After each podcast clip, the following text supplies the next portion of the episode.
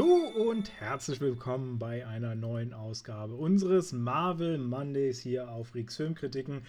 Es freut mich, dass ihr wieder eingeschaltet habt äh, zu unserem ja, ersten Film der neuen Phase, der vierten Phase. Und ich muss gleich vorneweg sagen, es tut uns natürlich ein bisschen leid, dass wir jetzt zwei Wochen pausiert haben, aber auch wir brauchten mal ein klein wenig Urlaub und äh, den haben wir jetzt quasi für uns in, in, in gewisser Form gemacht und äh, jetzt geht es weiter mit der neuen Phase. Ich äh, bin schon sehr gespannt, auch wenn wir jetzt natürlich immer ein bisschen länger warten müssen, weil äh, nach der heutigen Besprechung kommt ja dann, glaube ich, erst im Dezember oder so wieder der nächste Film raus.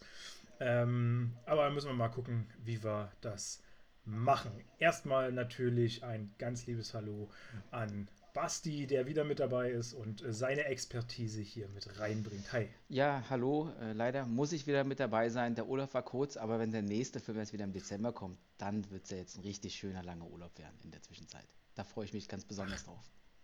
Hast du dir den überhaupt verdient? ähm, nein, aber äh, er ist ja nun mal da.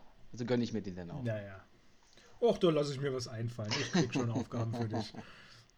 Da finden wir doch auf jeden Fall was. Ja, Black Widow, Phase 4 sind wir jetzt, Nummer 24 der Film. Und ähm, ich glaube, die Vorfreude war selten so groß auf dem äh, oder auf dem Marvel-Film wie auf den. Jetzt, wo wir quasi so anderthalb Jahre warten mussten, endlich mal wieder großes Marvel-Kino zu bekommen. Nee, eigentlich sogar mehr, ne? Selbst äh, Avengers Infinity War war ja, äh, Endgame war ja nun auch. Das ist schon mehr als zwei Jahre her, glaube ich. Ja, genau. Dann kam ja noch Spider-Man.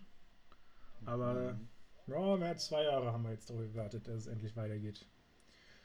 War denn die Vorfreude ja, bei dir auch so Die Frage wollte ich, dich, äh, wollte ich dir gerade stellen. Äh, war die dann wirklich so groß? Irgendwie fand ich nicht. Ich, vielleicht bin ich in so eine, eine, eine Kino-Film-Müdigkeit reingekommen. Vielleicht ist es auch ähm, Long-Covid, ich weiß es nicht. Vielleicht hat es auch mit der Impfung zu tun. Viele Fragen, die da noch offen sind. Ich muss ja ganz ehrlich gestehen, so ein bisschen der Hype wie früher, ist, da ist so die Luft raus. Wie du selber gesagt hast, zwei Jahre jetzt wieder anfangen und dann erst wieder in einem halben, na, halben Jahr nicht, aber in, in so gut vier, fünf Monaten den nächsten zu erwarten, da muss man sich erstmal wieder gewöhnen, finde ich. Das stimmt. Aber vielleicht ist das ja so ein bisschen wie damals der Marvel-Anfang, als wir Iron Man, äh, Hulk und sowas da bekommen haben, ganz früher, dass man jetzt wirklich durch diese Pause, dass die vielleicht dem Universum sogar gut getan hat und man jetzt nicht mehr mit diesen hohen Erwartungen, die wir aus Endgame und aus Spider-Man mitgenommen haben, ähm, ja, damit jetzt nicht mehr in die neue Phase gehen, sondern quasi auf einem ganz niedrigen Level wieder uns aufbauen können. Ja, so fühlt sich definitiv bei mir an. Also ich fange jetzt hier wieder bei Null an. Für mich ist es das erste ja. nach ähm, Covid. Das äh, erste Marvel, weil wir waren ja, ja schon zusammen ja, nur zu was anderem. Ja, ja. Äh, um gleich mal ein bisschen Schleichwerbung für Godzilla, es kommt, zu machen. ja, ähm, also genau, weil du mich auch fragen wolltest, äh, für mich ist es tatsächlich relativ ähnlich, wobei ich schon irgendwie gespannt war, was aber eher daran liegt, dass ich eigentlich schon immer einen Black Widow-Film haben wollte und äh, da so ein bisschen sehnsüchtig drauf gewartet habe, weil ich unbedingt mal so die, die Vorgeschichte äh, mich, mich so total drauf gefreut habe. Und weniger dieser Fakt, dass wir jetzt so eine lange Pause hatten und ich jetzt unbedingt wieder einen Marvel-Film haben wollte. Weil ich weiß nicht, die, die Emotionen und die Begeisterung für Marvel sind momentan bei mir auch noch nicht so. Ich freue mich dann eher auf Doctor Strange Teil 2 oder jetzt im Dezember dieser, wie war der, wie hieß der nochmal?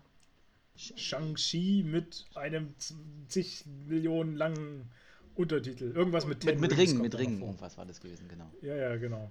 Also das catcht mich dann schon eher. Das, ich ich kann es ja mal raussagen, ja.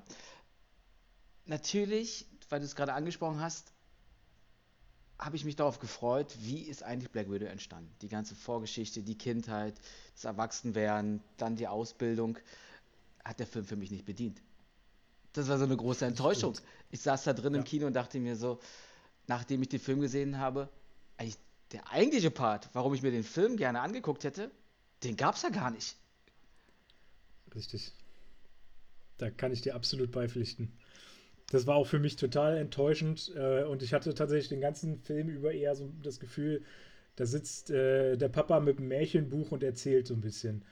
So ungefähr hat der Film mir das verkörpert. Die saßen ja auch oder haben auch eigentlich auch die ganze Zeit nur erzählt und auch über äh, die, die Geschichte von Black Widow sozusagen erzählt, wie das alles dazu kam. Sie haben es nur nie gezeigt. Genau das, was wir haben wollten. Ja, und das fehlte. Und, und wenn ich, ich weiß nicht in welchen Filmen direkt, aber es gab ja schon so leichte Rückblicke, Ja. wo sie, glaube ähm, Ballett getanzt hat oder sowas. Ja, genau. An das, Das- die Szene erinnere ich mich Ja, und, und, und dann jetzt so ein Film mit so einer Story. Also für mich hätte man Black Widow da streichen können. Das hätte auch einen ganz anderen Titel haben können. Und äh, Ja. gut war's. Also Black Widow an sich hat er. Da, da, nee, tut mir leid. Ich war wirklich enttäuscht danach. auch. Ähm, soweit kann ich dir auch schon mal beipflichten. Aber vielleicht fangen wir erstmal nochmal mit dem, so ein bisschen mit den groben Sachen an, mit dem Cast, äh, mit dem äh, Schauspieler, wer so alles dann auch hinter der Kamera mitgemacht hat. Ähm, wieder mal eine sehr, sehr unbekannte Regisseurin mit Kate Shortland, die eigentlich noch nicht viel Großes gemacht hat. Ähm, sie hat Lore gemacht, der, äh, den habe ich selber nicht gesehen, war aber die australische Oscar-Einreichung 2013, deswegen vielleicht dann doch mal interessant reinzuschauen, wobei auch das ja nicht immer was zu bedeuten hat. Und äh, Berlin, Berlin Syndrome ist mir noch aufgefallen, wobei ich den auch nicht kenne von 2017.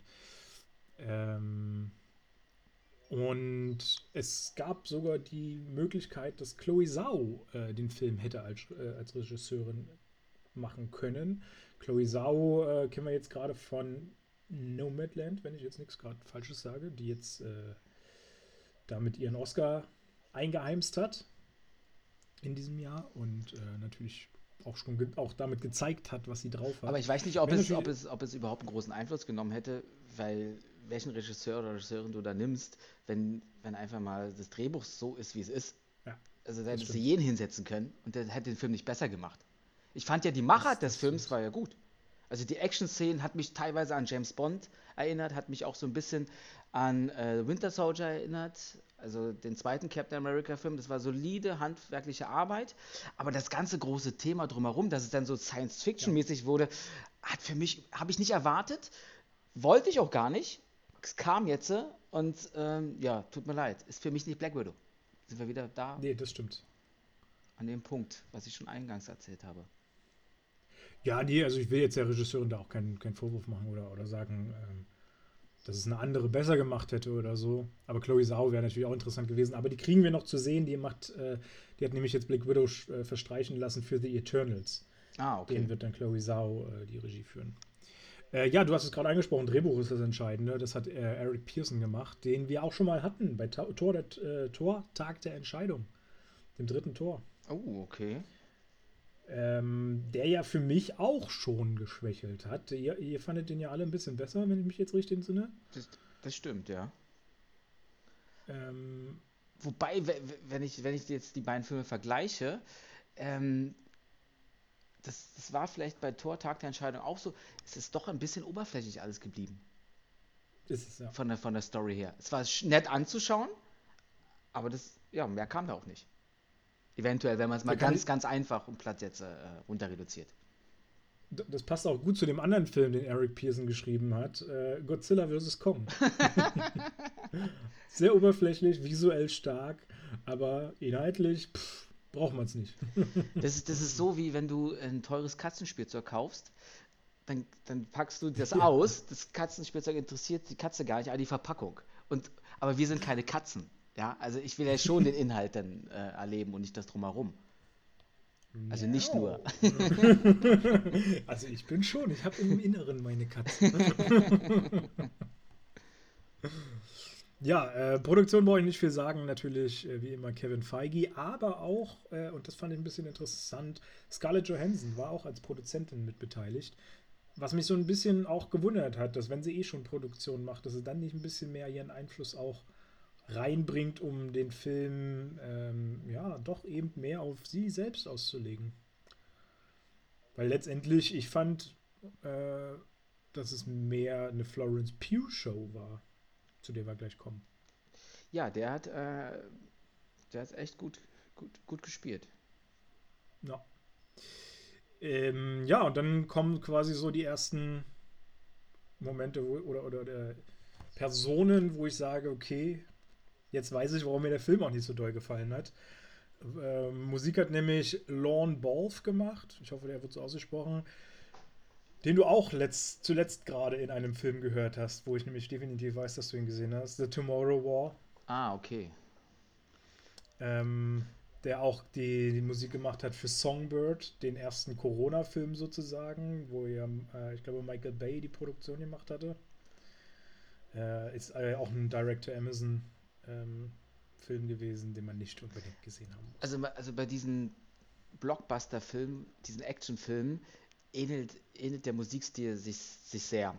Ich habe auch so ein bisschen Absolut. das Gefühl gehabt, dass manche Sequenzen echt so an Superman gegen Batman oder auch, auch so epischen ja. Dinger da rankamen. Und ja, also reicht aus für den Film, ist aber nichts Spektakuläres.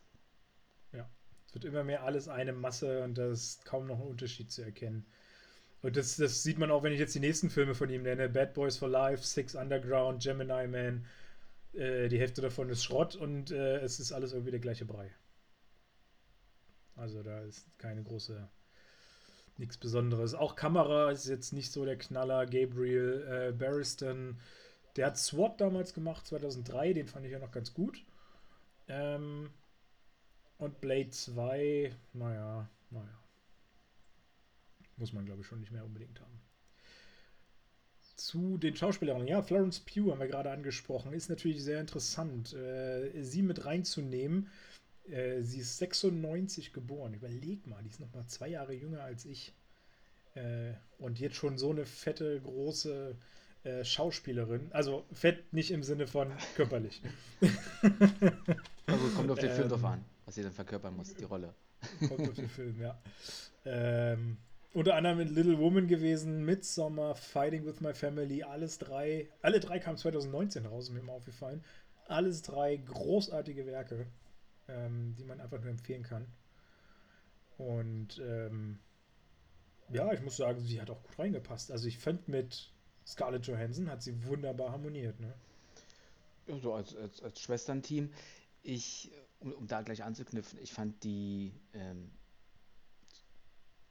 Schwesternbeziehung, äh, auch, auch dieses familiäre, was da irgendwie so ein bisschen ja so da äh, berührt werden sollte, hat mich überhaupt nicht irgendwie gecatcht oder konnte ich, konnte ich mich dem annehmen oder das, ah, das sind Schwestern und mh, mm, diese, nee, da war jeder so für sich. Also diese Nähe, die ja eigentlich da sein müsste, die da so suggeriert werde. Und da habe ich schon mal eine erste Frage, weil, weil da will ich nämlich gleich anfangen. Ähm, an sich waren die auch am Anfang in Ohio, hieß es doch, die haben da drei Jahre verbracht. Genau. Oder mussten drei Jahre diese Familie spielen. Ja. Und äh, die Scarlett Johansson war ja zu dem Zeitpunkt dann zehn, also vor den drei Jahren, als es dann losging mhm. mit der mhm. Familie, und die andere war drei.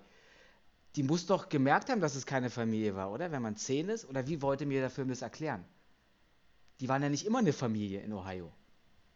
Nee, naja, also ähm, Johansson wusste das schon. Die hat das wahrgenommen, dass das keine Familie also, ist. Und also für sie war das ja, glaube ich, wirklich so ein bisschen wie, wenn sie aus dem Waisenhaus aufgenommen wird oder was weiß ich. Ähm, dieses Familiending ist ja vor allem für die Schwester interessant gewesen, äh, weil sie das eben, du hast gesagt, sie war drei beziehungsweise drei bis sechs. Das ist ja so diese prägende Zeit eigentlich, wo man dann auch bewusst wahrnimmt sie hat das ja von Anfang an als nur als Familie kennengelernt, sozusagen. Ja, aber, aber, aber Scarlett Johansson, als sie da schon zehn war, was hat die denn vorher gemacht? Das bleibt uns ja der Film total schuldig. Ja, das ist halt wieder genau das Problem, dass einfach nichts erzählt wird. Ich, ja. Ich vermute. War die da schon Teil der, des Ausbildungsdings oder wurde es erst später? Eigentlich erst später. Naja, also dieses, dieses ganze, äh, diese ganzen drei Jahre, die waren ja irgendwie, die haben ja mit schon zu tun gehabt mit dieser Ausbildung in, in gewisser Form. So dass sie entweder davor oder direkt mit diesem Ding da eingetreten sein muss in, in die Gruppierung. Aber das ist, ja, das ist vage, das hat man nicht so richtig erzählt. Weil wenn bekommen. ich mir überlege, aus dem, was wir vorher angesprochen haben, diese Szene, als sie Ballerinerin war, da war die ja, da war die ja noch jünger als zehn, glaube ich. Zumindest. Wo sie auch Ja, schon. Und da, so, und da ging es, glaube ich, auch darum, dass sie schon jemanden erschossen hat oder auch in diesem Ja. Programm drinne war. Ja, gut, man weiß halt nicht, wann, wann nehmen sie die Kinder auf, ne? Ich glaube, die werden sie ja frühestmöglich äh, reinholen in ihr Programm, da, weil natürlich ein, ein Kind mit fünf oder so ist natürlich schneller und besser formbar, als wenn es erst 13, 14, 15 ist oder so. Naja, klar. Aber warum wird das nicht mal belichtet? Warum wird da Ja, nicht ein absolut. Ausblick irgendwie getan? Und, äh, Kann, kann ich absolut. äh, Ich habe auch tatsächlich, ich bin da so reingegangen in der Erwartung. Ich habe ja auch keine Trailer gesehen, beziehungsweise nur einen irgendwo mal so nebenbei laufen la- äh, gehabt, wo ich zum Glück nicht wirklich was wahrgenommen habe. Ich habe oder ging davon aus, dass wir in das Jahr, welches war das jetzt? 95, äh, ja, 95, ne? Spielte der Mhm. Anfang. Ähm, dass wir so in diesen Bereich 90, 95 zurückreisen und eigentlich anderthalb Stunden zumindest in der Vergangenheit spielen. Und wir dann irgendwann die Brücke geschlagen bekommen, vielleicht zur Gegenwart. ja, so habe ich es eigentlich auch erwartet. Und das, ja, war letztendlich genau umgekehrt. Eigentlich haben wir die ganze Zeit die Gegenwart gehabt und äh, dann mal kurz eine Brücke zum 1995. Äh, wo ja auch Captain Marvel spielte, ne? 1995, wenn ich mich recht entsinne. Alles schon wieder vergessen. Alles schon wieder vergessen. Keine Ahnung. Wer ist Captain Marvel? Irgend so eine komische Alte, die äh, sehr weit unten in meinem Ranking gelandet ist. Würdest du jetzt, äh, ähm, nachdem du ihn jetzt geschaut hast, den 24. Film, ist Captain Marvel immer noch der letzte Platz bei dir? Ich glaube, die Frage kommt noch zu früh, weil ich, ich glaube, wir müssen noch so ein bisschen Fragen klären und aufarbeiten, Okay. die vielleicht noch mal was am Platz verändern können. Oh, Captain Marvel, du könntest heute einen Platz aufsteigen. Ich, also ich würde schon mal vorweggreifen und sagen, dass, glaube ich, Captain Marvel trotzdem vorletzter bleibt Okay, gut. Bei mir. Aber ähm, mag sich alles noch ändern, wenn du mir ein paar Sachen äh, beantwortest und ich dann vielleicht doch sage, nee, ist nicht. Ähm, ja, die Schwester hätte tatsächlich auch von Emma Watson oder äh, Saoirse Ronan gespielt werden können. Hm. Äh, Emma Watson wäre ein bisschen, weiß ich nicht, ob ich mir die da drin hätte vorstellen können. Hat man schon mal gesagt, wenn die in so eine Rolle schlüpft, die ist eigentlich immer ein bisschen zu lieb, so das brave Mädchen, Ja. kann die so eine Killerin spielen, so eiskalt und ist sie der Typ Vor dafür? allem bei He also mittlerweile nicht mehr ganz so doll, aber eine ganze Zeit lang hätte ich dann immer gesagt, ja, dann holt sie irgendwann den Zauberstab raus und dann ist gut. ähm, mittlerweile hat es ein bisschen gelegt. Äh, ja, wen haben wir noch dabei? Eva Anderson, die wollte ich noch kurz erwähnen, dass die junge Natascha sozusagen, also die äh, als 95, die sie als Kind dann verkörpert, ähm, sie ist die Tochter von Mila Jovovich und Paul W.S. Anderson, die jetzt zusammen Mhm. gerade Monster Hunter und äh, Resident Evil, Mortal Kombat, aber äh, den alten Mortal Kombat, muss man dazu sagen, gemacht haben. Und Eva Anderson hat selber schon bei Resident Evil mitgespielt, in den jungen Jahren. Mhm. Ähm, ja, war mal so ein bisschen erwähnenswert. Ähm, die nächste Katastrophe, die vielleicht ausschlaggebend ist, können wir noch erörtern für den ganzen Film, ist Ray Winston, äh, der den Dracov gespielt hat, den, diesen Bösewicht. Ähm, der hat unter anderem in Indiana Jones 4 mitgemacht und Cats von 2019. Ich glaube, viel mehr braucht man nicht sagen zu den die sowohl, ich glaube, würde fast sagen, die zwei schlechtesten Filme des 20. Jahrhunderts, äh, 21. Jahrhunderts. Da äh, rutscht jedenfalls nicht viel mehr drunter, sage ich mal. Ähm, David Harbour habe ich noch, der den Alexei Shostakov gespielt hat, den Red Guardian. Den fand ich ja sogar ein bisschen interessant irgendwie. Ich mag zwar den Schauspieler nicht so sehr, Ich mag den voll. aber ich Ich mag den. Als ich den Ja? gesehen habe, dachte ich mir, cool, dass der da mitmacht. Aus Stranger Things hat er schon so eine geile Rolle als Polizist. Ich weiß, stimmt, da war der ja auch. der, hat, der spielt ja den Polizisten. Und ähm, ich habe mich gefreut, dass der, dass der mitgemacht hat. Und der, was halt wieder nicht so gepasst hat, das hat mich wirklich gestört. Die wollten ja so ein bisschen Witz da reinbringen.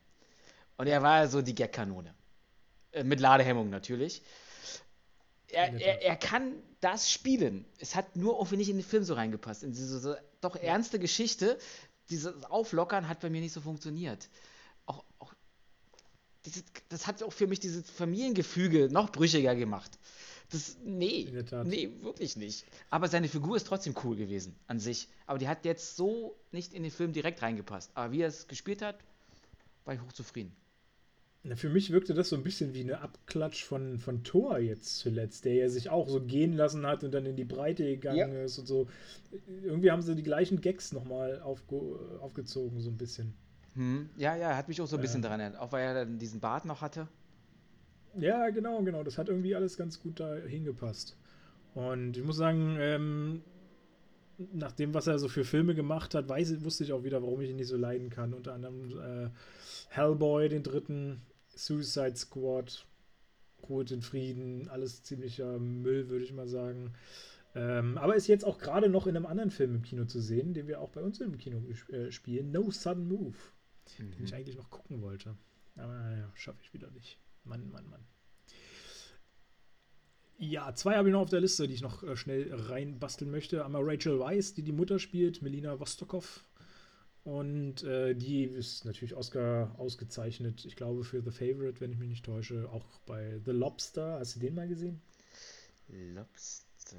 Nee, nee, glaube ich nicht. Ah, ganz, ganz komischer Film. Äh, naja, nee. Nee, nee, guck ihn nicht. äh, Aragon, Fantastische Welt von Oz, sowas hat sie alles mitgemacht. Hat ähm, die nicht auch bei der Mumie mitgemacht irgendwann? Ja, genau. Ich glaube, ja. Ja, ja, daher kannte ich sie noch. Dachte ich mir, die ist ja gar nicht gealtert. was mich ein bisschen, hält sich gut. Was, was, mir ein bisschen aufgefallen ist, war ihre übertriebene Schminke oder Ei, Ei ja, ja. Augen. Dachte ich, das passt. Wie, hä, was? Was soll das sein?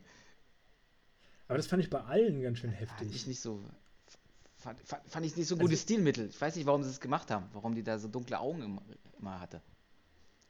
Also ich glaube allgemein, die Maskenbildner waren nicht der, der Knaller, weil ich fand auch Scarlett Johansson sah nicht so gut aus, wie sie es in den anderen Filmen. Das ist mir äh, auch aufgefallen. Ich dachte am Anfang, boah, die sieht ja so normal aus. Die ist ja nicht so überhübscht, ja, wenn man, wenn man auf ja. der Leinwand ist. Es hat sich später dann irgendwann wieder ein bisschen gebessert. Es kann aber sein, dass sie vielleicht völlig fertig waren von den ganzen Drehs, dass man da so ein Zeitlimit hat, die wenig Schlaf und äh, dann mach, mach, mach, mach. Aber, aber, gut, dafür ist ja ein Maskenbinder da, dass man genau das nicht sieht. Hm. Oder beabsichtigt gewesen. Sie so ein bisschen, ähm, weil sie auch auf der Flucht ist, nicht so viel Zeit hatte, hat, hat man ja auch am Anfang so gesehen, wo die immer untergekommen ist. nicht mehr einpacken. Ja, ja, also an sich fand ich sie komplett normal, wenn man die Realität wieder reinholt, aber für den Film war das irgendwie ein bisschen, naja, da hat auch was gefehlt, weil man schon so verwöhnt ist. Aber an sich ist es völlig in Ordnung gewesen. Ja, das stimmt. Ähm, ich fand, Florence Pugh hatte auch so ein bisschen zu viel Schminke manchmal drauf. okay, ist Geschmackssache. Hatte ich so den Eindruck. Aber ich habe auch immer nicht so das Auge, muss ich dazu sagen, für, für Schminke. Also ich habe schon ganz viele Frauen vor mir stehen gehabt, äh, die gesagt haben, sie sind geschminkt und ich hätte gesagt, nee, da ist nichts drauf.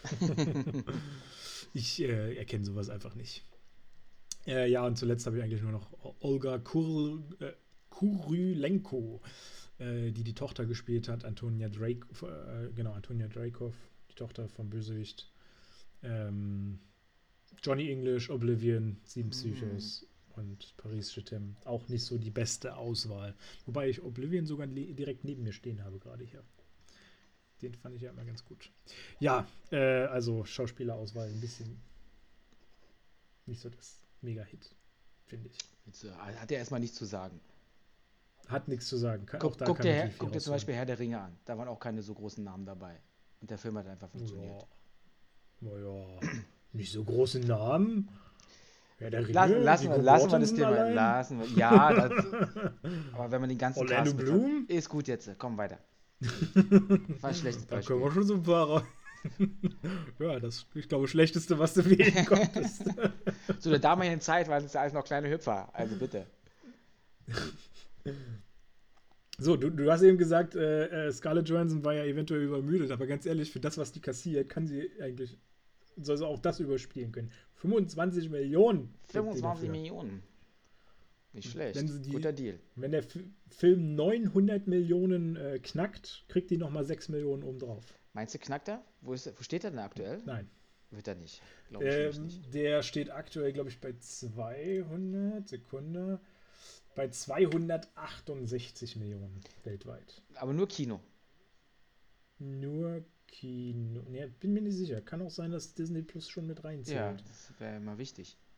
Weil ich, aber Disney Plus, was ich bisher so gehört habe, oder allgemein Streaming, auch bei Godzilla war das wohl so, äh, macht wirklich nur einen extrem geringeren Anteil aus. Mhm. Also auch in den USA war es bei Godzilla wohl deutlich zu sehen, dass die Leute Kino haben wollten und nicht den zu Hause sehen wollten. Ist ja auch vernünftig. Das war eindeutig. Ja, absolut. Finde ich auch.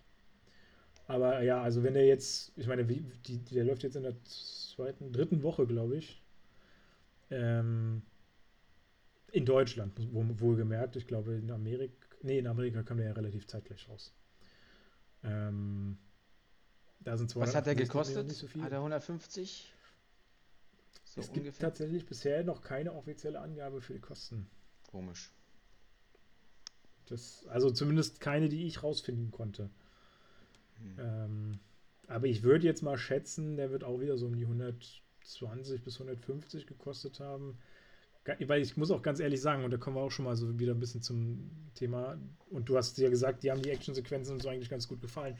Ich muss ehrlich sagen, gerade die Actionsequenzen, gerade Explosionen und sowas, fand ich sahen echt übel aus teilweise. Also wie die Effekte da so reingeschustert wurden, war ja, glaube ich, auch alles digital eingearbeitet. Hat mir teilweise nicht gefallen. Darauf habe ich gar nicht so geachtet. Ich, mir ging es eher um so die Kämpfe an sich der Protagonisten. Ja, okay, die Kämpfe gebe ich dir recht. Die fand ich gut. Und auch die waren aber viel zu wenig eigentlich. Also ich meine, um jetzt vielleicht schon mal äh, zur Handlung äh, dann auch so ein bisschen mit reinzukommen, äh, achso, vielleicht nochmal wohl, wohlgemerkt für alle, die jetzt Black Widow noch nicht gesehen hatten, weil wir hatten den Fall ja jetzt bei den anderen Filmen immer noch nicht. Die waren ja schon alle ein bisschen älter. Äh, hier gibt, wird natürlich auch alles Mögliche gespoilert. Also sprich, äh, wer sich noch ein bisschen überraschen lassen will, sollte den, den Podcast zu Ende hören, wenn er den Film gesehen hat. Ähm, ich gehe nämlich jetzt relativ schon gleich zum Schluss, wenn wir bei den Kampfszenen sind. Wir haben ja nun diese ganzen Damen aus dem Red Room, die dann quasi ihre bösen äh, äh, ihren bösen Auftrag folgen. Und da gibt es ja eigentlich nur so eine wirkliche Szene, wo sie mal gegen Scarlett Johansson kämpfen. Und selbst die ist jetzt nicht mal so wirklich von einem richtig geilen Kampf geprägt. Ich habe mir halt vorher echt gedacht, wenn du jetzt so viele krass ausgebildete Kämpfer da hast, da müssen die sich doch wegfighten wie sonst was. Gut, sie hat ja den Vorteil, dass sie in ihrem, in ihrem Armband oder so da diese Waffe drin hatte wo sie schießen konnte. Ja. War das, waren es leichte Opfer. Aber ich glaube, äh, ich bin ja so ein bisschen bei dir. Ich hätte mir das auch etwas spektakulärer vorgestellt,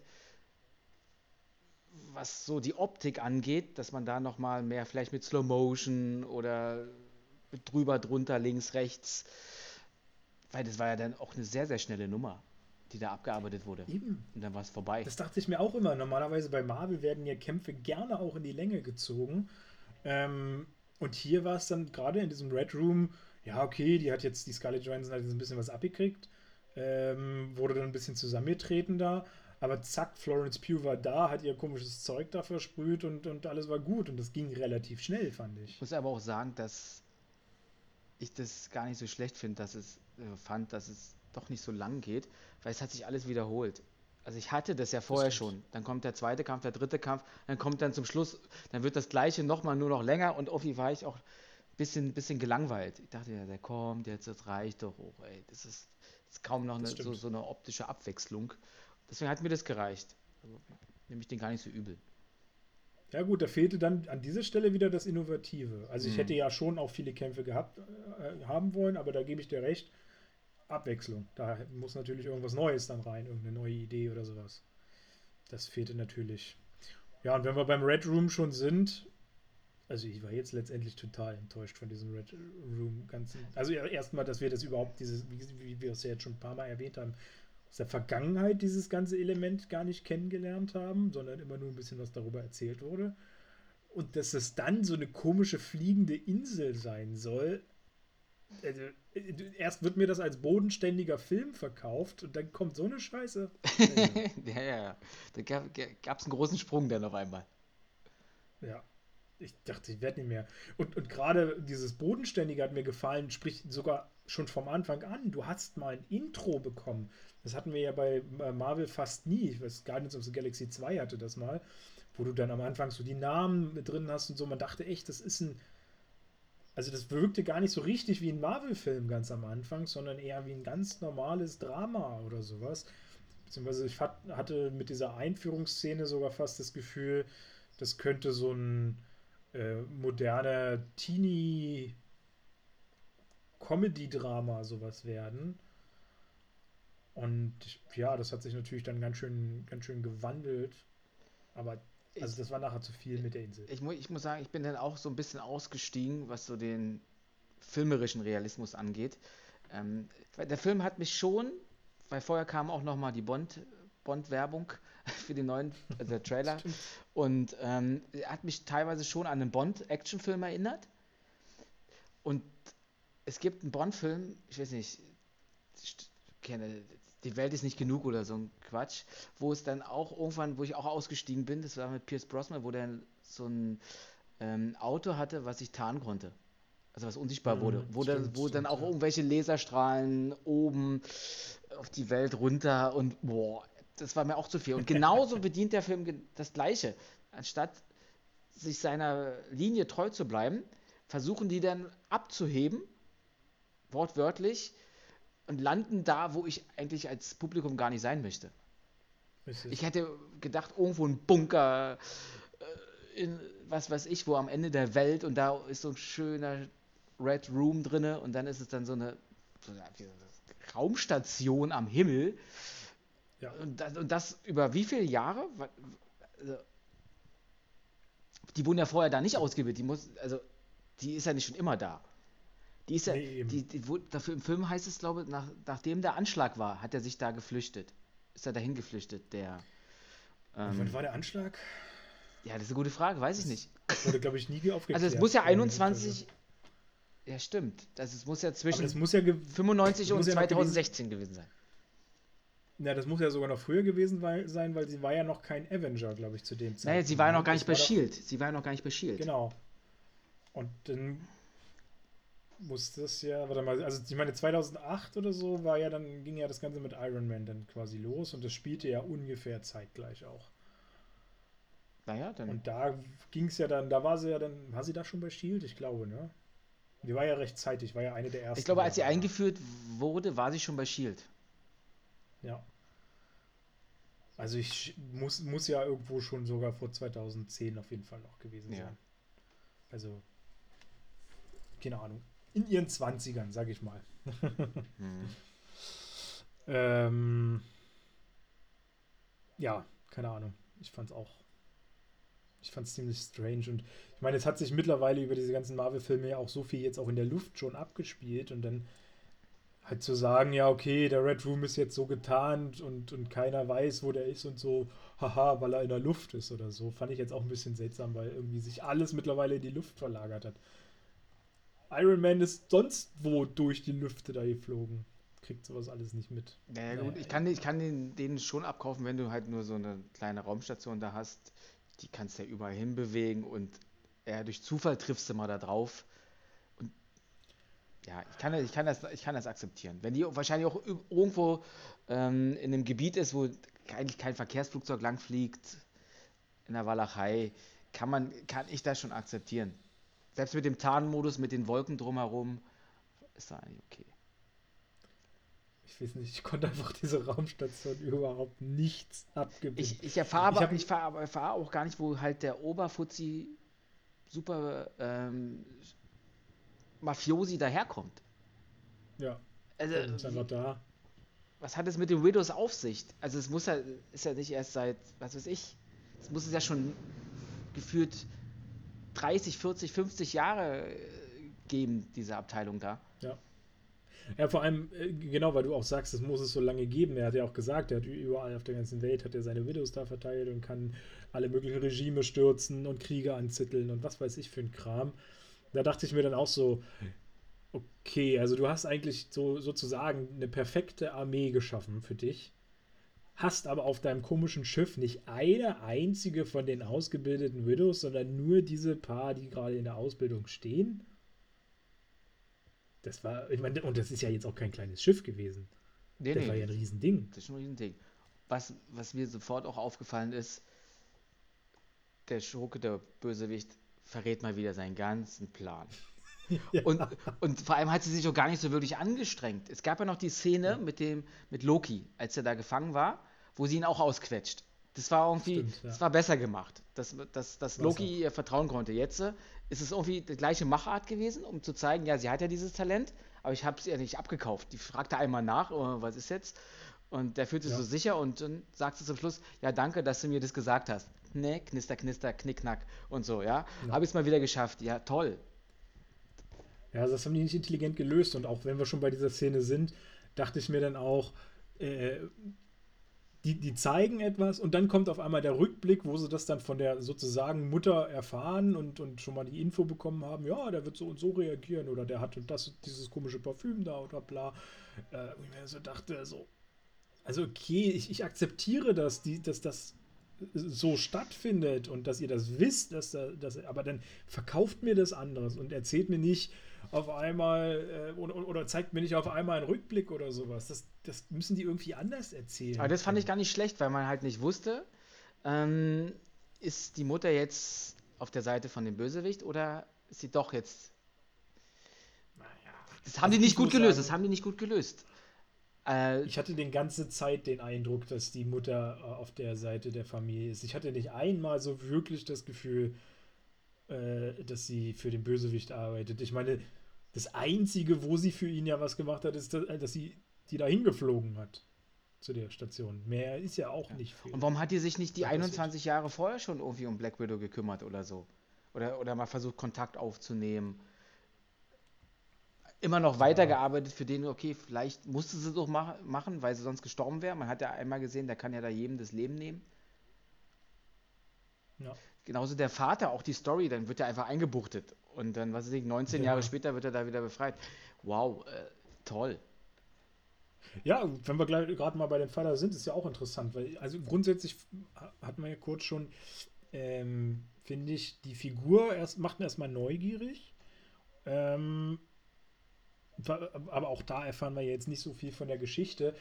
Ich fand es ja interessant, wenn ich das jetzt so richtig mitgekriegt habe, war er offenbar der erste Supersoldat. Also noch vor Captain America oder habe ich das jetzt falsch mitgekriegt? Er war der erste russische. Okay. Aber das war nach Captain America. Weil der ist ja noch nicht so alt. Das war, glaube ich, in den 40er Jahren oder so. Ja, ja, das hat mich ja auch gewundert mit, den, mit dem Alter, aber ich glaube, der hat, die hatten halt irgendwo mal was von erster Supersoldat oder so gesagt und dass Captain America ihm das dann weggenommen hat. Sozusagen. Na, er hat ja auch eine Geschichte, eine Geschichte erzählt mit dem, mit dem Schild oder sowas, den Captain America weggenommen hat. Ja, das war ja noch ein anderer Moment. Genau, irgendwie in den 80ern oder sowas soll er ja wohl mal ja, gegen ja, Captain genau. America Achso, gekämpft okay. haben. Wo ja dann alle gesagt haben, ja, das kann ja gar nicht sein, weil der war ja eingefroren zu dem Zeitpunkt. Mhm.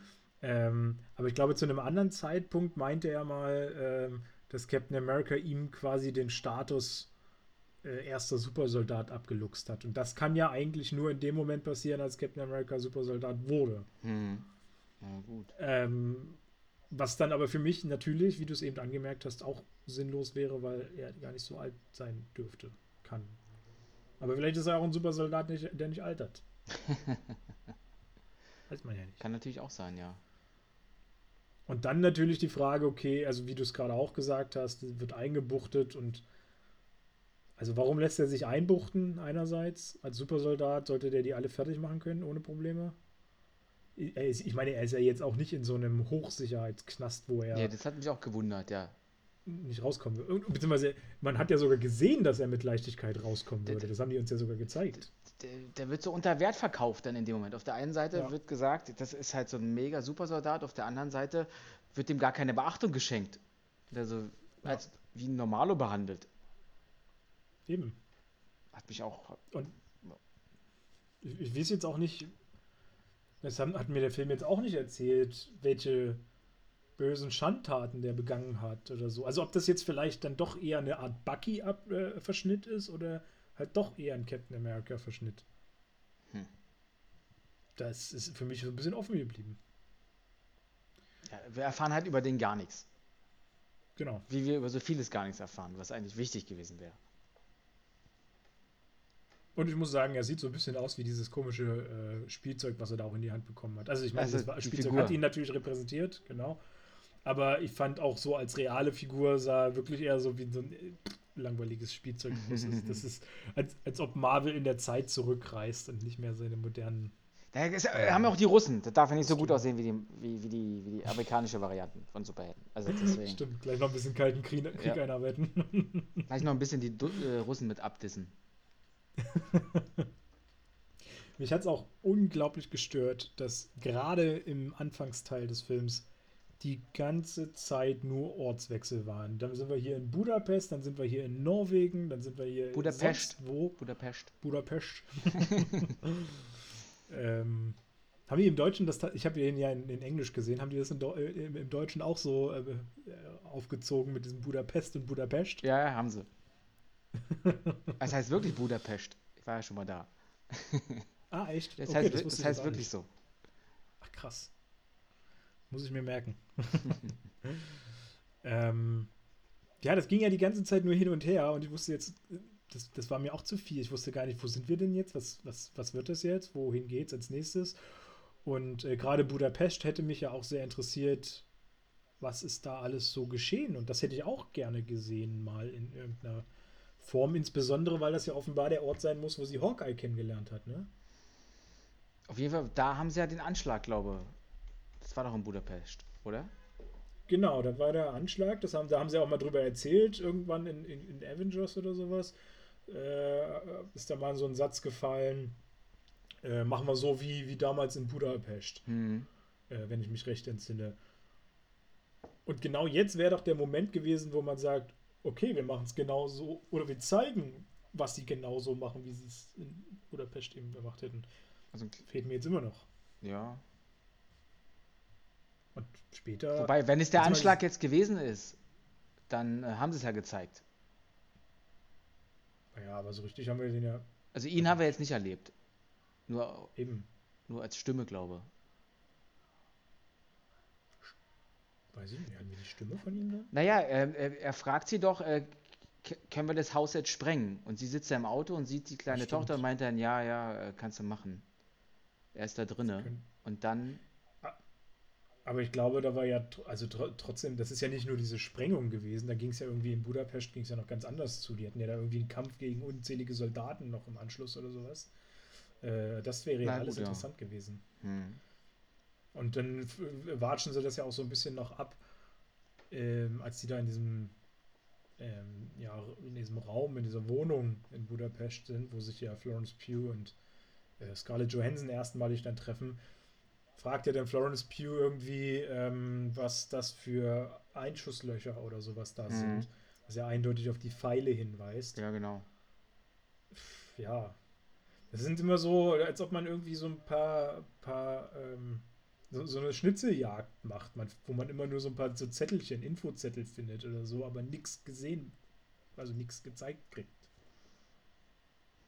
So irgendwie war das für mich. Da fehlt auch ein bisschen Tiefgang dann. Da hätte man ruhig auch noch einen kleinen Rückblick machen können oder irgendwas, die Ja. Geschichte ein bisschen harmonischer gestalten. Ja, irgendwie. Ich habe das Gefühl gehabt, als ob die, die das gemacht haben, sich gar nicht so richtig im Marvel-Universum auskennen. Sondern macht einfach mal einen Actionfilm und dann müssen wir es irgendwie hinkriegen, dass wir da Marvel raufdrucken und fertig. Richtig. Und was für mich noch für ein Gefühl mitkam, war, man wollte unbedingt Florence Pugh als neue Black Widow aufbauen, weil man sich quasi gesagt hat, okay, Black Widow ist jetzt tot, die haben wir ja Mhm. schon über die Klinge springen lassen in den anderen Filmen. Damit geht es definitiv nicht weiter. Also stellen wir die so ein bisschen in den Schatten und gucken, konzentrieren uns jetzt auf Florence Pugh. Das kann, das kann natürlich sein, ja. Gerade auch deren Beziehung, ihre zwar nicht leibliche Schwester, aber schon irgendwie geführte Ja. Schwester. Da ist definitiv was dran. Kann ich so unterschreiben.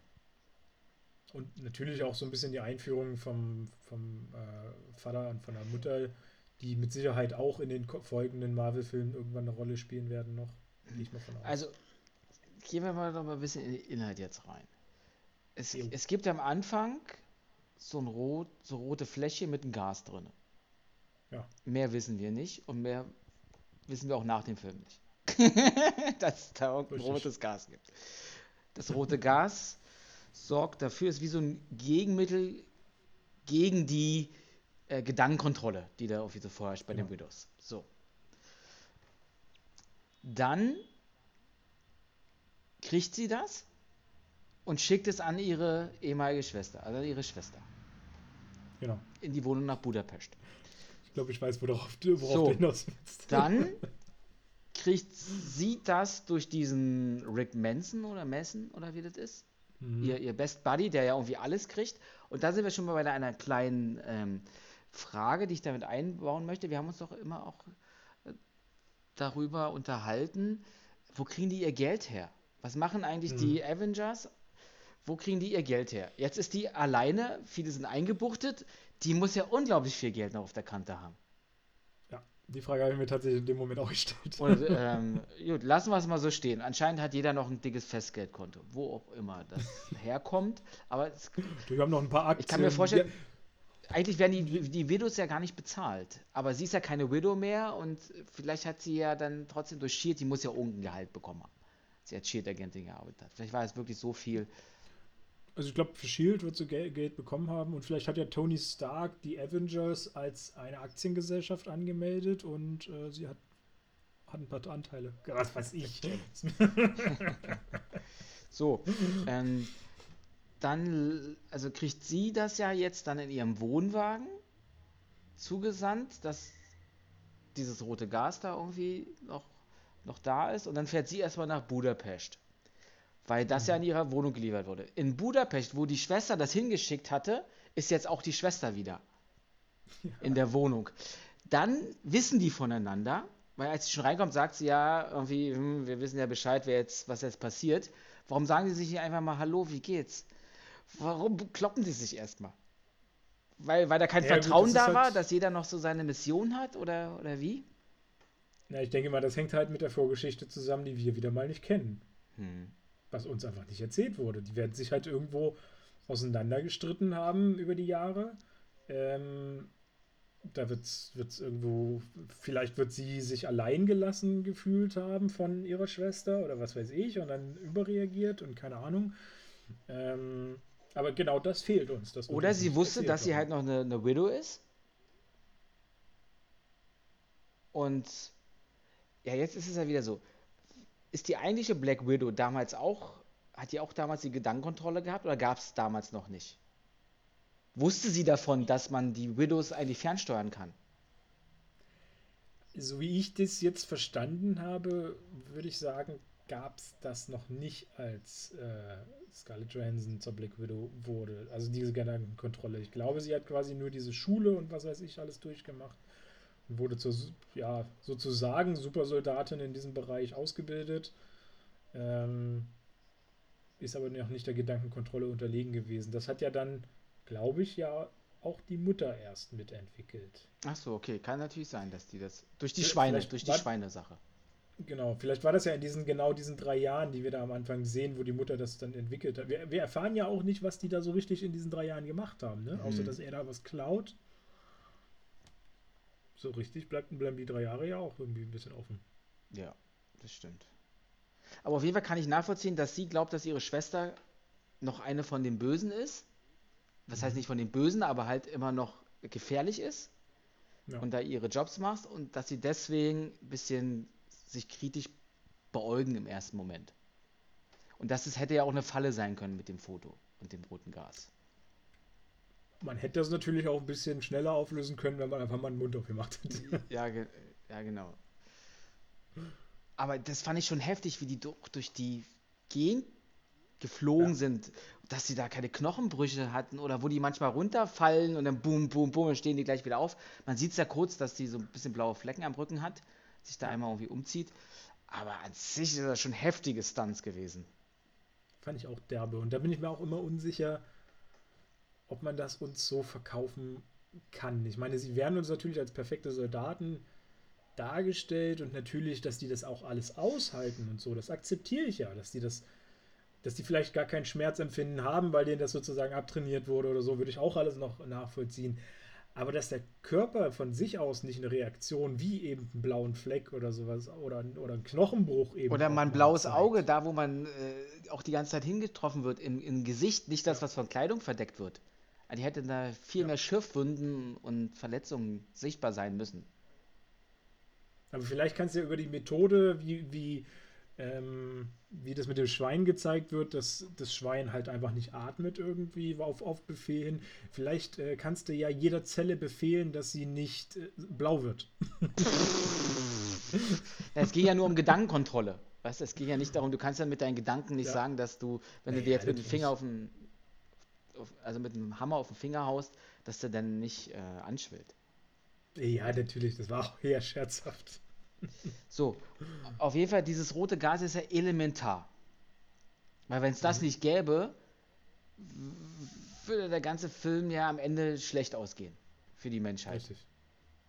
Richtig. Und wir wissen aber auch nichts über dieses rote Gas. Was, was, was hat es damit auf sich? Warum ja. gibt es das überhaupt? Aber genauso wenig erfahren wir ja auch, wie diese krasse Gedankenkontrolle möglich ist. Ich meine, das ist ja schon eine Gedankenkontrolle im Stil, wie wir sie kennengelernt haben, nur durch äh, Loki damals mit seinem Stab. Mhm. Das ist ja schon nichts mehr, wo du, wo du sagst, dass du jemanden psychisch so beeinflusst hast oder sowas, dass er eben die gleiche Meinung teilt und, und voll nach diesem Ding geht. Das ist ja wirklich sowas von krass, diese Kontrolle. Oder so wird die uns verkauft. Äh, also wird uns ja auch nicht erklärt, wie man denn da sowas erreicht. So, so einen krassen Stil. Und vor allem, es wird ja sogar darauf angespielt, dass man, ähm, da wird ja irgendwie zu äh, Johansen gesagt, naja, du kennst das doch von deinem Freund, also wo sie ja dann auf äh, Hawkeye quasi angespielt haben, als der seine Gedankenkontrolle mhm. bekommen hat. Und wenn sie das schon so vergleichen, dann muss das ja auch das gleiche Level quasi sein. Ja, ja, irgend so eine Technik, die da verwendet wird. Sie haben ja nur gesagt, wo es so ein bisschen herkommt, dass sie bei irgendjemandem das Gehirn aufgeschlitzt haben oder sowas und dann nochmal genauer reingeguckt haben. Ich weiß den Zusammenhang jetzt gar nicht richtig. Irgendwie wird da auch was gesagt, dass, dass da jemand nochmal mehr ins Gehirn. Nee, oder bei ihr sollte, nee, bei ihr sollte er ins Gehirn reingeguckt. Das verwechsel ich gerade. Als sie da auf dem äh, Tisch liegt dann. Stimmt, ja. Bei ja, ihr genau. sollte ja nur reingeguckt werden, warum sie die Gedankenkontrolle nicht mehr hat. Stimmt, ja. Ja. So. Keine Ahnung.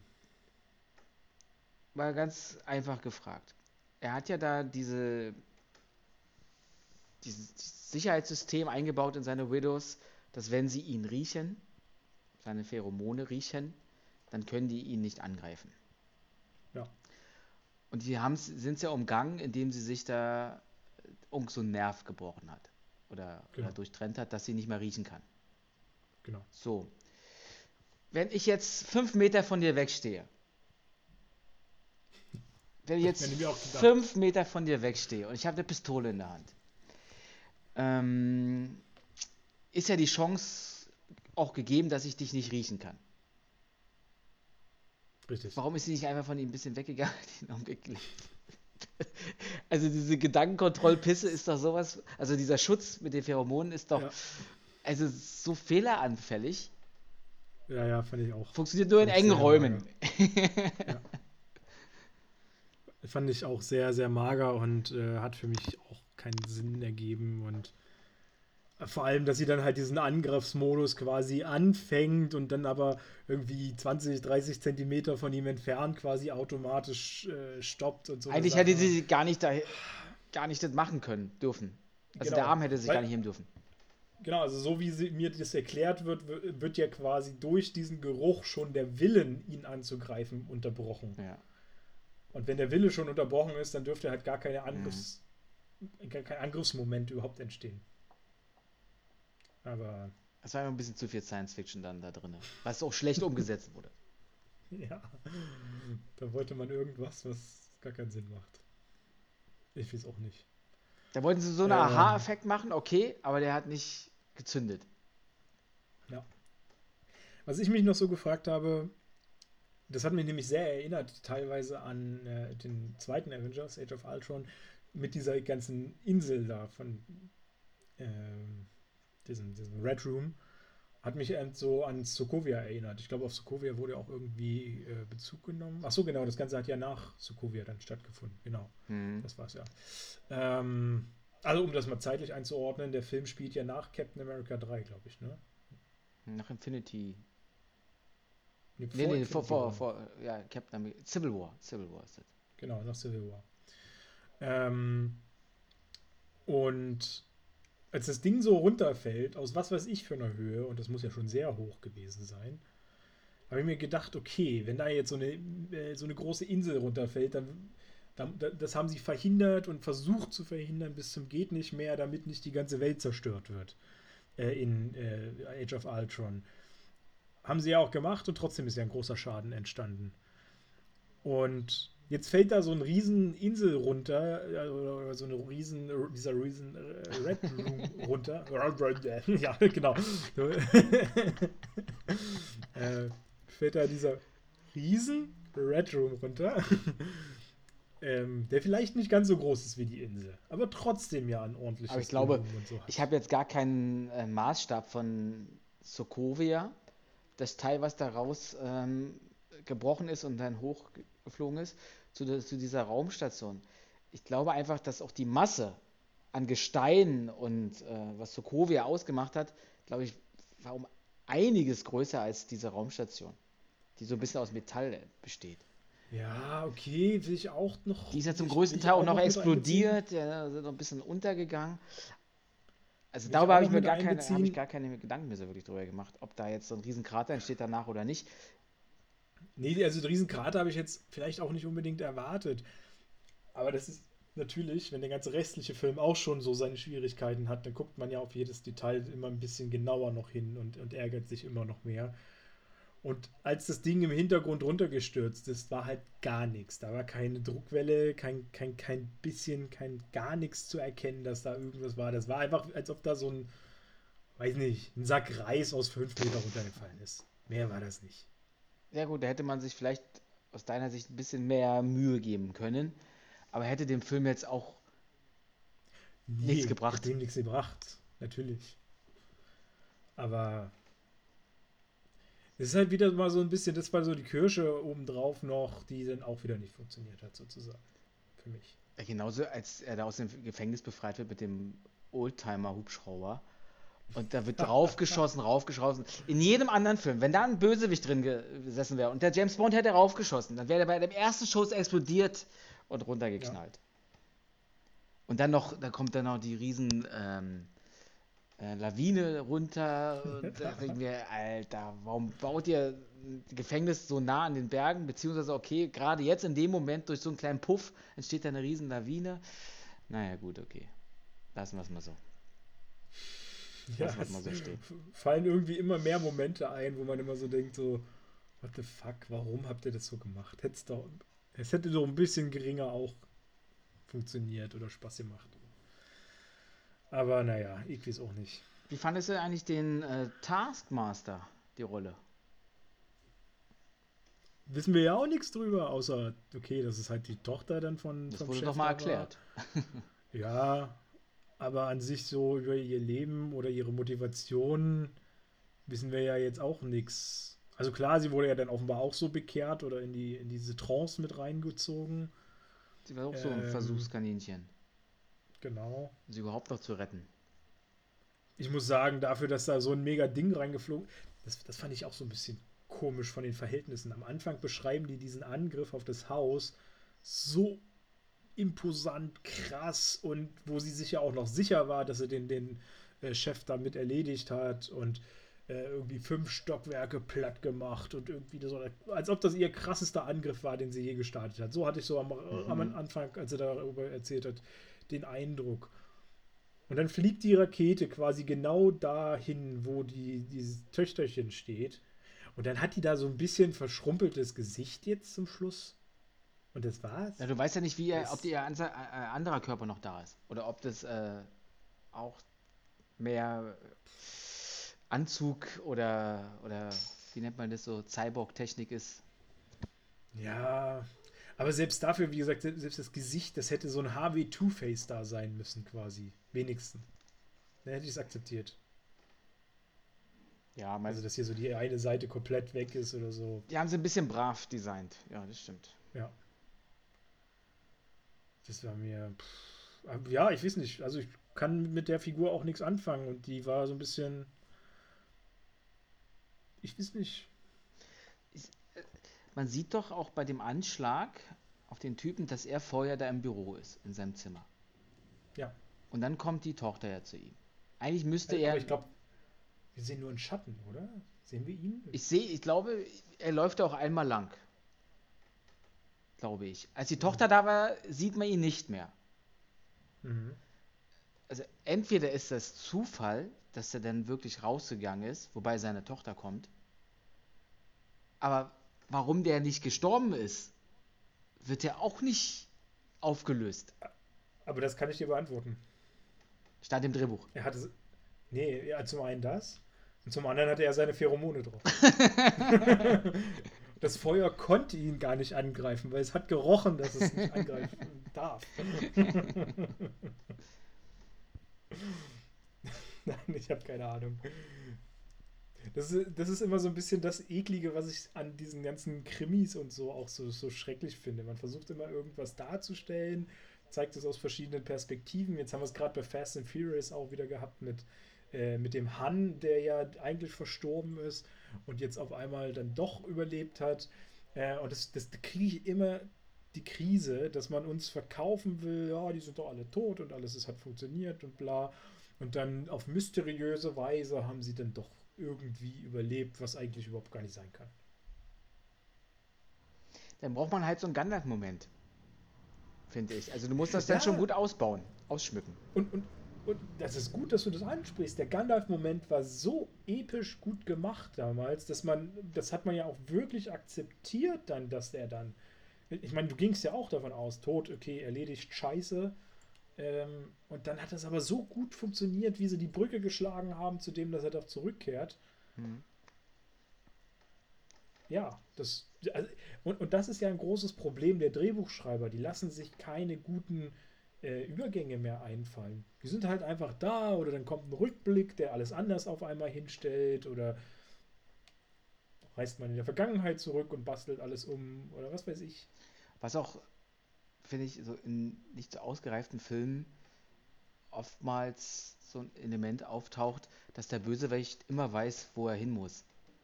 Und man erfährt gar nicht wie, der taucht einfach auf. Sie fährt da jetzt irgendwie Sprit holen und schwupp weiß der Bösewicht, wo sie gleich ist. Die ganzen Jahre hat sie, hat sie es super geschafft, aber jetzt in dem Moment, wenn der Film anfängt und ein neuer Bösewicht taucht, auch der weiß dann gleich Bescheid. Ja, das dachte ich mir auch. Ach, ich nicht. Ich weiß. Oder wenn die in Budapest sind, genau in der Wohnung. Eine Minute später, nachdem die sich da irgendwie wieder lieb haben, bums, sind gleich alle da. Tja.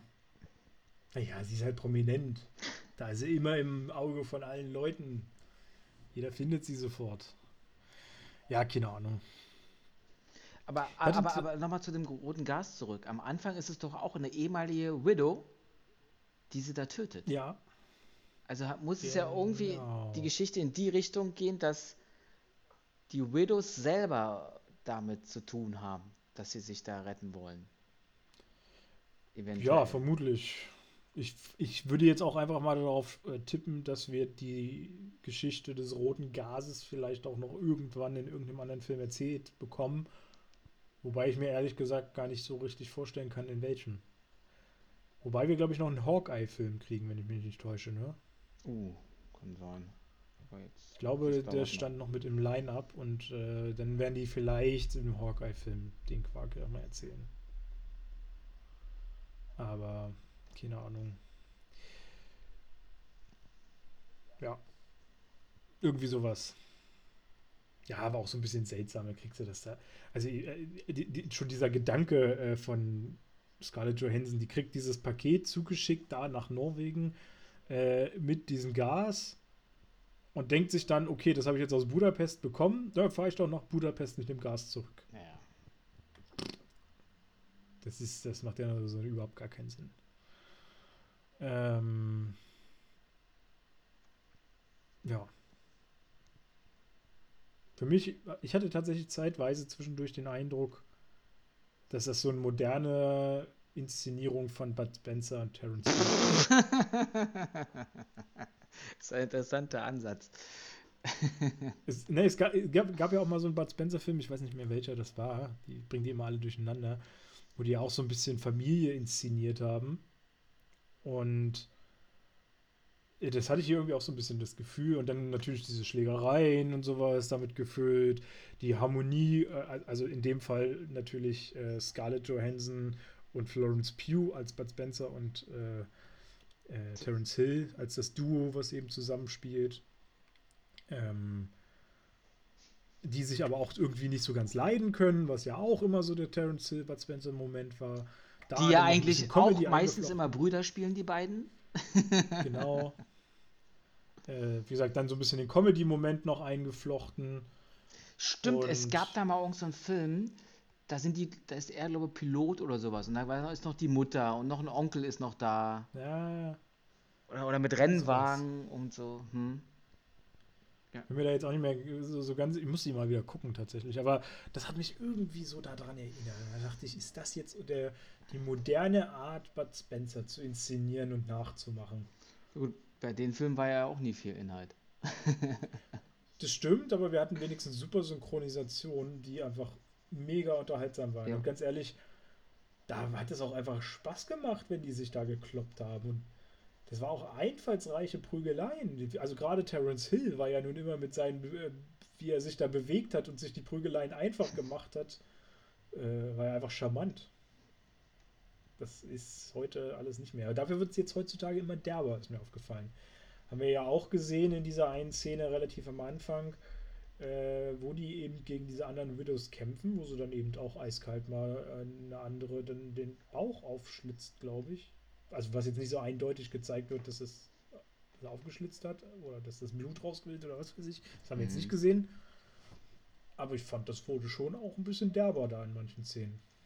Das hat mir eigentlich wieder gefallen. Genau, also gefallen hat es mir auch. Aber damit geht man so ein bisschen von dem typischen Marvel weg, habe ich das Gefühl, ne? Naja, was heißt typische, typische Marvel? Ja, was heißt also das? Marvel ist ja schon. naja, Marvel ist doch so ein bisschen wie diese ganzen. Also du schießt 5000 Mal in die Luft, triffst da auch irgendjemanden und die kippen aber einfach nur ja, um. Aber das hat keine, erinnere dich keine doch mal Intensität. wieder an den zweiten Captain America Film. Der war doch eigentlich eins zu eins, ja, was stimmt. die Action angeht, gleich gemacht. Das haben wir damals gelobt. Jetzt kommt es nochmal wieder. Passt also auch rein, finde ich. Ja, ja. Also ich, ich finde es ja auch gut, wenn Marvel endlich mal ein bisschen düsteren Stil geht. Insbesondere ihr Publikum ist ja nun auch mitgewachsen über die 23 Jahre. Gut, natürlich, die Jungen steigen natürlich auch immer wieder mit ein in, äh, in die ganze Welt. Aber ich fände das durchaus gut, wenn wir auch mal 16er oder 18er Filme kriegen. Und Deadpool soll ja nun auch noch mit reinkommen, soweit ich weiß, irgendwann. Ja, das muss auch so sein. Ja, und dann müssen es ja 16er Filme werden. Ich, dann kannst du es ja gar nicht mehr bringen. Ich, ich, fand bei manchen Kameraaufnahmen, die sind ja jetzt nicht groß, die beiden Schauspielerinnen. Ich glaube, Scarlett ja, Johansson ist 1,60 oder sowas. Wird aber in den Szenen immer so dargestellt, als ob die es mit jedem aufnehmen kann und auf gleicher Höhe ist, auch optisch. Ich weiß nicht, wie sie es hingekriegt ja. haben. Und, aber in manchen Szenen bei diesem Film, wenn sie sie so gezeigt haben, hat man richtig gemerkt, ah, ist doch ein Hobbit, der da rumläuft. Also die ist ja doch so klein dann. Das dachte ich mir auch. Da hat es ja nicht funktioniert, die Kameraeinstellung. Ja, ja. Ja, es wirkte so ein bisschen, als ob da ein paar Anfänger am Werk sind. Ja, was ist eigentlich mit, auch mit dem Schluss? Da taucht jetzt irgendeine neue Tussi auf. Entschuldigung, dass ich den Begriff nenne. Und ähm, dichtet der erste Geschichte auf, der neuen Black Widow, dass eigentlich der Partner der alten Black Widow ihr Mörder ist? Das ist eine sehr gute Frage, die ich dir. Vielleicht hat das was mit dem Hawkeye-Film dann zu tun. Ja, würde ich auch vermuten. Wobei ich auch was gesehen hatte, dass das, glaube ich, mit Shang-Chi schon zu tun Oder haben so, soll. Ja. Wobei ich da noch nicht so, aber da kennen wir ja einfach, die Figur kennen wir ja einfach noch nicht. Da wissen wir ja noch gar nicht, was für Bezüge es da gibt. Ähm, ich war einfach eigentlich der Meinung, mal irgendwo gehört zu haben, dass man für die Credit-Scene diese Serien braucht. Ich glaube ah, okay. insbesondere WandaVision. Aber ich habe jetzt nicht wahrgenommen, was das mit WandaVision zu tun hätte haben sollen. Oder mit einer der anderen Serien. Hm. Aber ich dachte ja kurzzeitig, äh, als ich sie gesehen habe, diese, die, die, neue Figur, die da auftaucht, dass es die, äh, die Hexe aus WandaVision war. Ja, ja. Aber das ist sie ja nicht. Wenn ich mich jetzt nicht täusche. Ähm, ich weiß es nicht. Das hatte für mich nicht so richtig Bezug und nicht so richtig Sinn gemacht. Ja, keine Ahnung. Also ich hatte mir gewünscht, dass wir einen Film kriegen, der mehr so Art Red Sparrow ist. Der ist ja auch so ein die, die ist aus, ich, ich schaue ja nämlich gerade nach, die ist aus äh, Falcon and the Winter Soldier. Da gab es doch eine, die auch immer so böse Machenschaften gehabt hat. Die auch irgendwie immer was mit dem äh, Supersoldatenserum zu tun hatte. Und ah, ich glaube, ich weiß die, nicht. Die sitzt doch manchmal so auf einer Bank und dann. Ja. Die, die, ich weiß nicht, ob es die Frau von dem einen ist oder so sogar. Oder gibt sich davor. Aber oh, die wurde ja da auch noch nicht so richtig äh, dargestellt. Aber die ist, glaube in der, äh, in der letzten Folge hat die auch nochmal einen Part, wo man weiß, okay, die ist jetzt aber nicht, nicht, nicht so lieb. Die hat doch auch, glaube ich, Falcon und, äh, und Winter Soldier da relativ am Anfang in den Club geführt, zusammen mit Semo, ne? Das kann sein. Oder da getroffen. Ich glaube, die war das. Ja, okay, aber boah, da muss man schon genau hingucken, dass man das erkennt. Ja. Deswegen also auch die, die Credit-Scene war jetzt nicht so, weiß ich nicht. Irgendwie, äh, und, und ich muss sagen, da kann man jetzt eigentlich, glaube ich, schon so ein bisschen zu deiner Anfangsfrage damit hinkommen, äh, wo ich jetzt Wanda, äh, wo ich jetzt ähm, Black Widow einordnen würde. Äh, ob der unter Captain Marvel rutscht. Es war auf jeden Fall schon mal gut, dass wir jetzt drüber gequatscht haben, weil ich habe das Gefühl, er jetzt tatsächlich noch mal ein bisschen runtergerutscht. es ist da unten angekommen. Ähm, Na, ganz unten ist er noch nicht angekommen. Also ich würde schon Captain Marvel, glaube ich, immer noch dahinter setzen. Aber er ist nicht mehr so weit weg von ihr, von, vom Captain Marvel-Film, würde ich jetzt so mal schätzen. Dass man ich dafür fand, äh, so lange darauf hingefiebert hat, dann kriegst du sowas. Ja. Ich habe aber von vielen gehört, die den gut finden. Und mit dem muss ich mich aber erstmal unterhalten. Was, ja, wo sie da die Stärken sehen, aus ihrer Sicht.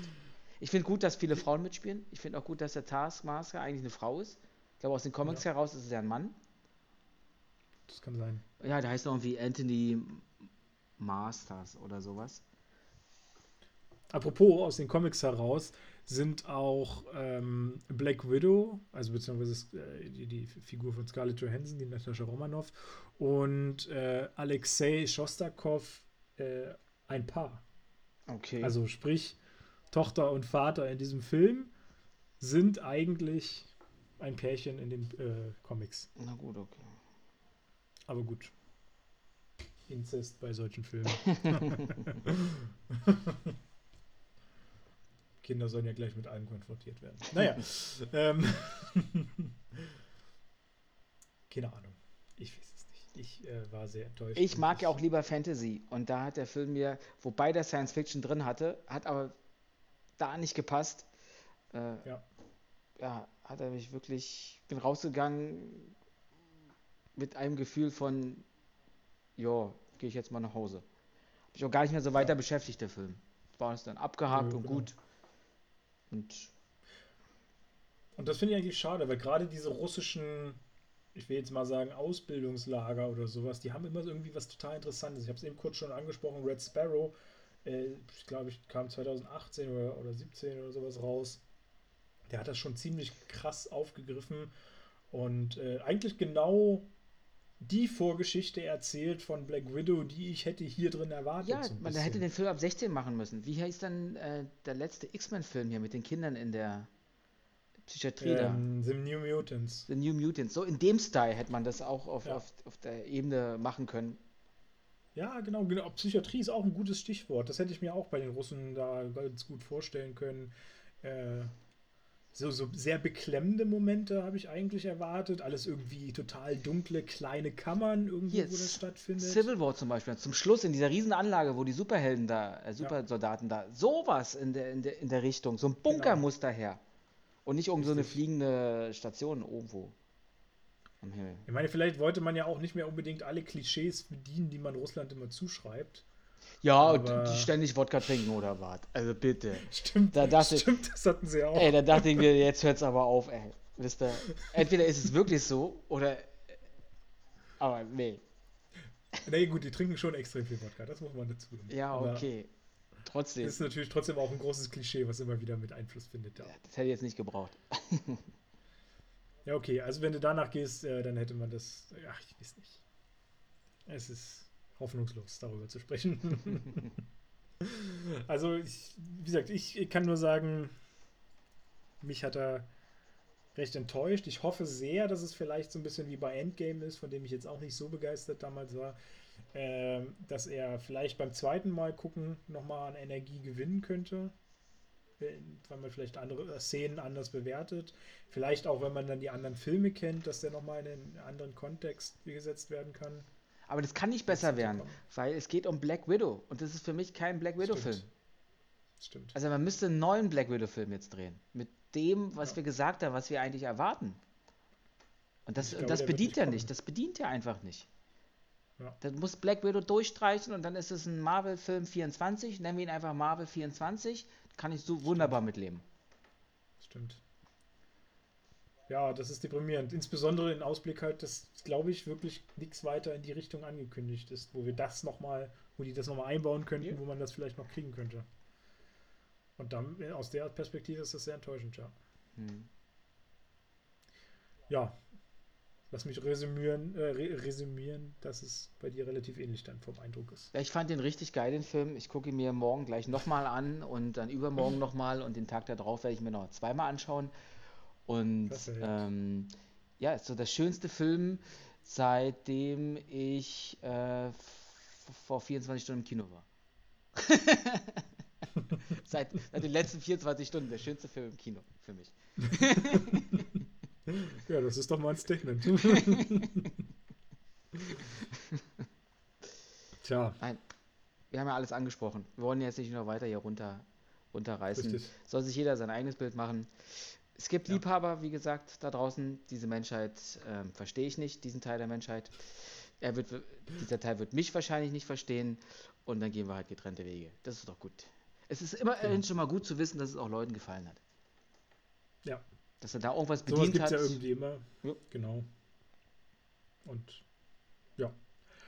Vielleicht gehört ihr ja auch zu denen, die es gefallen, äh, denen, denen es gefallen hat. Wenn es so ist, könnt ihr ja auch gerne mal Kommentare dalassen, was euch vielleicht besser gefallen hat als uns, damit wir vielleicht auch da mal noch einen Eindruck kriegen, was wir vielleicht auch völlig falsch sehen, wo wir vielleicht auch was völlig Falsches interpretiert haben. Ähm, es gibt so einen ganz anderen ja Ansatz. Ja. ja. genau. Vielleicht haben wir einfach nicht erkannt, wo dieser Film hinläuft. Vielleicht gibt es noch eine Metaebene, die wir einfach nicht gesehen haben. Ähm, Vielleicht sind wir ja auch einer Gedankenkontrolle ausge ausgesetzt oder sowas. Genau. Genau. Oder die anderen, die den mochten. Das glaube ich nämlich eher. Wir sind hier noch die Freidenker. Vielleicht gibt es auch zwei verschiedene Gedankenkontrollen. Jetzt wird's absurd. äh, wir sollten zum Schluss kommen. ähm, vielleicht, äh, also da ich jetzt nicht mehr groß was Abschließendes zu sagen habe, glaube ich, zu Black Widow, ich glaube, es wurde alles gesagt und deswegen ähm, möchte ich vielleicht nochmal darauf hinweisen, dass es eventuell in Kürze ein Gewinnspiel geben könnte. Es war eigentlich geplant, heute eins anzukündigen. Ähm, wir flunkern jetzt ein wenig und sagen, wir haben auch schon eine Frage vorbereitet. Nein, ähm, wir, wir sind in, in engen Kontakt mit Disney und äh, es ist eigentlich geplant, dass wir ein wenig Verlosungsmaterial für euch zum Film äh, bekommen. Es ist bisher noch nicht eingetroffen, deswegen können wir jetzt heute leider das Gewinnspiel noch nicht starten. Aber sobald wir es haben, wird es natürlich online gehen, das äh, Gewinnspiel. Deswegen bleibt einfach so ein bisschen am Ball, guckt auf der Website. Ähm, ich werde es natürlich auch auf Instagram und ähm, ja, mal gucken, auf den anderen Portalen vielleicht auch noch ein bisschen promoten. Äh, dann könnt ihr da. Klappert mal die Litfaßsäulen in eurer Stadt ab. Da werdet ihr genau, vieles erfahren. Richtig. Ähm, wir pflastern alles zu weltweit mit diesem Gewinnspiel. Bild am Sonntag, Seite 4, ganz unten. Genau. ähm, die äh, Querdenker helfen natürlich auch noch. Äh, ja. Gibt es sonst noch irgendwas ja, zu sagen? Ich bedanke mich, ich freue mich, dass wir jetzt endlich durch sind. War ja nicht so erfreulich wie erwartet vielleicht. Richtig. Ja, viel mehr gibt es von mir auch nicht. Vielen lieben Dank, dass ihr wieder zugehört habt. Äh, mal gucken, wie es weitergeht, wann, wann wir den nächsten Podcast euch zur Verfügung stellen können. Ja, zu Weihnachten dann, haben wir doch am Anfang gesagt. Ist doch cool. Naja, vielleicht lassen wir uns zwischendurch nochmal was einfallen. Wir fangen einfach nochmal von vorne an zwischendurch. ähm, weil wir wollen ja immer in der richtigen Reihenfolge machen. Black Widow ist nach äh, Captain America, also müssen wir jetzt nochmal das Ganze neu aufziehen. Das stimmt, wir müssen jetzt eigentlich nochmal neu anfangen. Die Zeitebenen haben sich jetzt äh, verändert. Und vor allem, das haben wir jetzt gar nicht drauf angesprochen, gab es noch irgendeine Bedeutung auf die anderen Filme dann? Eigentlich nicht, oder? Also so auf die Filme, die dann danach naja, kamen? Überhaupt nicht. Alles wurscht gewesen, ja. Also das ist 95, du hattest 2016 und dann die Zukunft. Ja. Ich meine, sie haben ja versucht, so ein bisschen die Brücke dann zu schlagen, äh, dadurch, dass sie ihren Quinjet nachher zum Schluss kriegt, dass sie halt die anderen dann rettet. Ne? Das, das ist ja die einzige ja, Brücke, genau. die dann noch geschehen ist. Und sonst ist ja komplett raus gewesen, der Film. Okay. So, ich will das hier nicht länger in die Ewigkeit ziehen. dann tu es auch nicht. äh, ja, macht es gut, kommentiert fleißig, liked fleißig. Äh, wir freuen uns auf eure Meinungen. Äh, habt einen äh, schönen Abend und einen schönen Tag, wie auch immer. Ähm, schöne Woche, schöne Monate, je nachdem, wann wir uns wieder hören. Und dann bis demnächst in diesem Kino.